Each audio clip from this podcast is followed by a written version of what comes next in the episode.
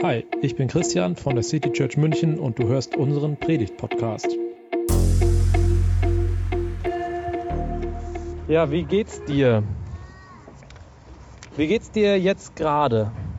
Bist du auch so müde wie ich? Also bei mir waren die letzten Wochen echt krass. Also nicht falsch verstehen, sie waren nicht nur krass, sie waren auch krass gut besonders die letzten zwei Monate mit den Gottesdiensten äh, im Luitpold Park und hier draußen. Zwei Hochzeiten, eine richtig gute Tagung, auf der ich sein durfte. Unsere Jubiläumsfeier, der Geburtstag meiner Tochter jetzt seit ungefähr einer Woche. Seit ungefähr einer Woche feiern wir ja. So viele Highlights in so kurzer Zeit. Aber ich bin auf jeden Fall jetzt echt müde und ich weiß nicht, wie es dir geht. Aber es ist auch endlich soweit. Die Ferien gehen los. Man sieht das hier. Wir sind nur noch eine relativ kleine Runde. Alle anderen sind schon im Urlaub. Die Ferien fangen an und auch die Lehrer und Schüler dürfen jetzt endlich in den Urlaub fahren. Vielleicht war ja auch der eine oder die andere von euch schon im Urlaub oder und dann seid ihr vielleicht auch gerade schon so richtig gut erholt und euch geht es gerade ganz anders. Aber ich möchte euch heute mit hineinnehmen in einen kurzen Text aus dem Markus-Evangelium. Eine Bibelstelle, die, glaube ich, ziemlich oft überlesen wird. Und wir gehen so Schritt für Schritt mal durch diese, durch diese Bibelstelle. Es fängt an mit, die Apostel kamen zu Jesus zurück. Da stellt sich ja gleich die Frage, woher kommen die jetzt eigentlich zurück? Da fehlt irgendwie so ein bisschen der Kontext. Auch so in dem Abschnitt davor geht es um was ganz anderes. Jesus hat seine Schüler losgeschickt in die benachbarten Orte. Und Apostel, so heißen die jetzt auf einmal, die Apostel kamen zu Jesus zurück. Ich glaube, das ist das erste Mal, dass sie so genannt werden. Apostel, das heißt Ausgesandte.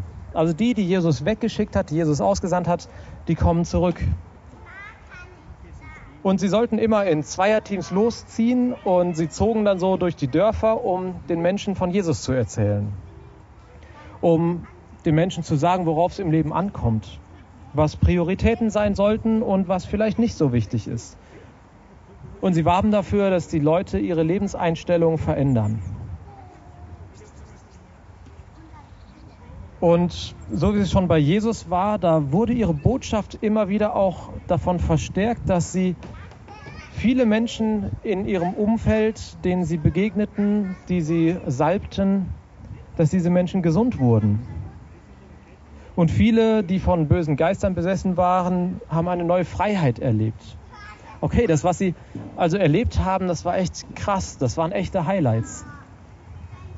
Und dann heißt es weiter, sie berichteten ihm alles, was sie getan und gelehrt hatten. Also, sie kommen zurück zu ihrem Lehrer und erzählen ihrem Lehrer davon. Ey, Jesus, das war so krass, was wir da erlebt haben. Das wirst du nicht glauben. Weißt du, ich bin da diesem einen Mann begegnet, der nicht richtig laufen konnte. Und ich habe mich neben ihn gesetzt und habe von dir erzählt und ich habe ihm davon erzählt, dass sein Wert nicht davon abhängig ist, wie fit er ist, sondern davon, wie Gott ihn ansieht. Dass Gott ihn liebt. Und er ist in Tränen ausgebrochen, weil es ihm die Augen geöffnet hat. Er hat auf einmal gespürt, dass er wertvoll ist. Auch wenn er nicht auf dem Feld arbeiten kann.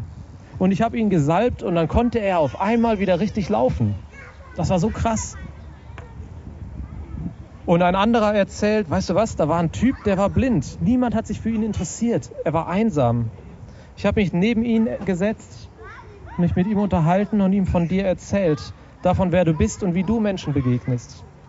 Er hat gesagt, wie, er, wie sehr er dich kennenlernen möchte.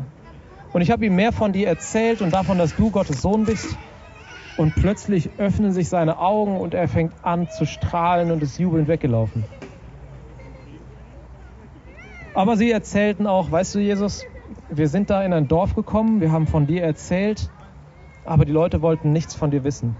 Wir waren ihnen einfach egal und du warst ihnen einfach egal. Sie haben sich gar nicht dafür interessiert. Und selbst mit unserer Begeisterung konnten wir sie nicht anstecken. Das war echt deprimierend. Die Jünger kamen also aus einer echt krassen Zeit. Mit Highlights, aber auch mit Enttäuschungen, frustrierenden Erlebnissen aus einer total wertvollen Zeit, die aber gleichzeitig auch sehr anstrengend war. Und wie reagiert Jesus dann darauf? Er sagte zu ihnen, kommt mit an einen ruhigen Ort, nur ihr allein und ruht euch ein wenig aus. Denn ständig kamen und gingen die Leute, sie fanden nicht einmal Zeit zum Essen. Er sagt ihnen also, wisst ihr was, lasst uns einen Ausflug machen. Mal richtig entspannen, nur für uns zur Ruhe kommen, uns besinnen, auftanken und dann essen wir uns so richtig schön zusammen satt. Wisst ihr, worauf ich mich, wenn ich so drüber nachdenke, am meisten am Urlaub, im Urlaub freue? Darauf mal ganz entspannt zu essen. Einfach etwas Leckeres zu kochen und dann Zeit zum Essen zu haben. Ohne den nächsten Termin im Hinterkopf, ohne mich beeilen zu müssen, weil ein Kind vom Kindergarten abgeholt werden muss, ohne dass die Predigt weitergeschrieben werden muss oder es noch diesen oder jenen Termin gibt. Einfach Zeit haben. Und offensichtlich ging es den Jüngern ganz ähnlich. Also versteht mich nicht falsch, ich hole meine Tochter sehr gerne vom Kindergarten ab und ich freue mich immer, wenn sie bei mir ist. Ich schreibe sehr gerne an Predigten, es ist eine schöne und eine kreative Aufgabe und ich treffe super gerne Leute. Genauso ging es auch den Jüngern. Sie haben echt coole Sachen erlebt. Aber auch bei noch so schönen Sachen bleibt manchmal das Entspannen, das Gemütliche, das erholsame Essen auf der Strecke. Und Jesus hat dieses Bedürfnis gesehen bei ihnen. Komm mit, wir machen einen Ausflug und essen in Ruhe. Ich glaube, Jesus war ein Fan von Urlaub. Ein Fan davon, zur Ruhe zu kommen. Und man kann in der Bibel immer mal wieder davon lesen, dass er sich selbst zurückzieht, dass er eine Auszeit nimmt, dass er die Jünger wegschickt und einfach für sich ist. Oder dass er sagt, wartet ihr mal hier und ich gehe für eine Stunde weg. Die Pausen, diese Pausen, diese Auszeiten, die gehören schon seit der Schöpfung mit dazu. Und sie sind Gott so wichtig, dass er sie in die zehn Gebote geschrieben hat. Urlaub zu machen, Auszeiten zu haben, Wochenende zu haben, das ist Gottesdienst. Das ist eine heilige Regel, wenn man das so ausdrücken möchte. Du sollst nicht töten, du sollst nicht stehlen, du sollst einen Tag in der Woche frei machen.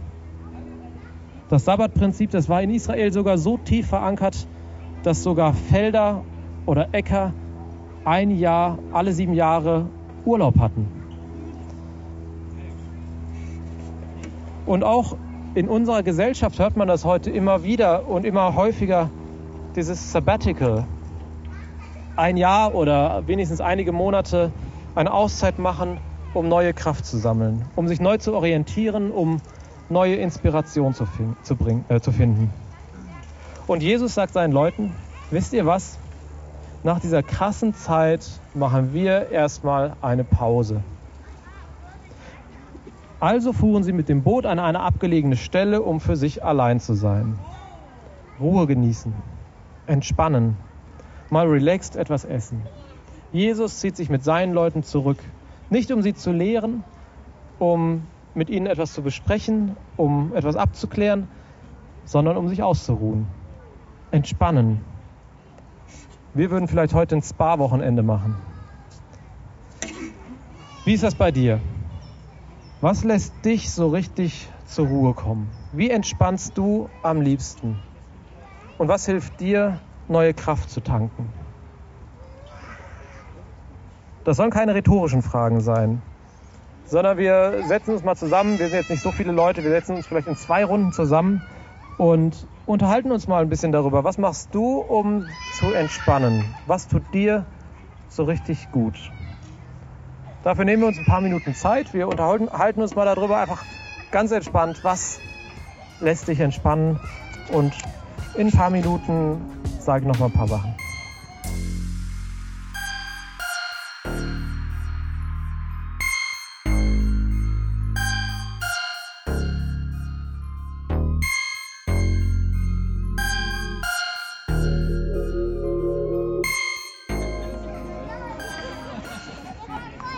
So, ich hoffe, ihr habt ein paar gute Tipps auch für euch schon bekommen zum Entspannen und ähm, habt vielleicht auch jetzt einfach beim, beim Reden auch schon ein bisschen entspannt, schon bei dem Gedanken daran. Also zurück zu der Geschichte. Jesus zieht sich mit den Jüngern als Freunde, als Team zurück und sie entspannen und das ist gut. Wir sollen uns entspannen, wir sollen zur Ruhe kommen. Immer wieder sagt Jesus das. Immer wieder bietet er uns auch an, diese Ruhe bei ihm zu finden. Weg von der Hektik des Alltags, auch weg von der Umtriebigkeit vielleicht des Gemeindelebens. Selbst gute Sachen, die wir tun, auch mal liegen zu lassen. Kommt her zu mir, ihr alle, die ihr euch abmüht und belastet seid, ich will euch Ruhe schenken. Oder ich bin der Weinstock, ihr seid die Reben, wer mit mir verbunden bleibt, so wie ich mit ihm, bringt reiche Frucht, denn ohne mich könnt ihr nichts erreichen. Die Kraft kommt von Jesus, wenn wir mit ihm verbunden bleiben. Tankt bei ihm auf. Und in einer Zeit, in der es wirklich drunter und drüber ging, an der sich die ganze Situation rund um Jesus zugespitzt hat, da zog er sich ein letztes Mal mit seinen Jüngern zurück, um in Ruhe zu essen. Und ich lese den Text vor. Als die Stunde für das Passamahl gekommen war, legte sich Jesus mit den Aposteln zu Tisch. Jesus sagte zu ihnen, ich habe mich sehr danach gesehnt, dieses Passamahl mit euch zu essen, bevor mein Leiden beginnt. Das sage ich euch, ich werde das Passamahl so lange nicht mehr essen, bis es im Reich Gottes in Vollendung gefeiert wird. Es war eine Sehnsucht von Jesus mit seinen Jüngern nochmal eine ruhige Zeit zu haben, ihn, mit ihnen noch einmal zu essen, zu reden, bevor es so richtig schwer wird. Noch einmal aufzutanken, mitten in der, einer krassen Zeit. Und er hat nicht nur mit seinen Jüngern gegessen, sondern er hat uns damit auch einen Ort gegeben, einen Moment, ein Ritual, um ihm zu begegnen, um bei ihm zur Ruhe zu kommen. Und ich habe mich lange gefragt, warum dieser Moment des Abendmahls so andächtig ist, so ruhig. Ich habe es manchmal tatsächlich sogar als traurig empfunden. Müssten wir nicht eigentlich laut und fröhlich feiern? Ja, ich glaube, das ist eine Möglichkeit, Abendmahl zu feiern. Zu feiern, dass Jesus uns etwas schenkt, was von unbegreiflichem Wert ist. Ein Leben mit Gott. Aber im Abendmahl können wir auch bei Jesus zur Ruhe kommen. Vor ihm durchatmen, innehalten, vielleicht die Augen schließen und für einen Moment ganz bei ihm sein. Und dazu möchte ich dich heute einladen. Ich möchte dich einladen, gleich hier vorne hinzukommen, ein Stück Brot zu nehmen oder dir anreichen zu lassen, zusammen mit einem kurzen Segenswort. Und dir einen Schluck Wein oder Traubensaft geben zu lassen mit einem kurzen Zuspruch. Das war die Predigt aus der City Church München. Wir freuen uns, wenn du auch nächstes Mal dabei bist. Und bis dahin wünschen wir dir eine gute Woche.